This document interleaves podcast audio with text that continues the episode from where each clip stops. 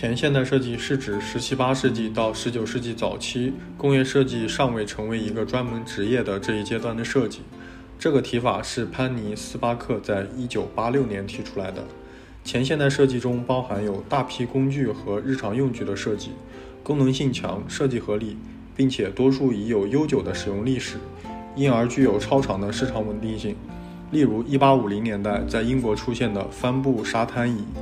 理发条剪刀。一八六零年代，在欧美出现的木工用曲折尺，开始广泛使用的公园木长椅；一八九零年前后，在英国和英国殖民地印度出现的圆筒形不锈钢饭盒，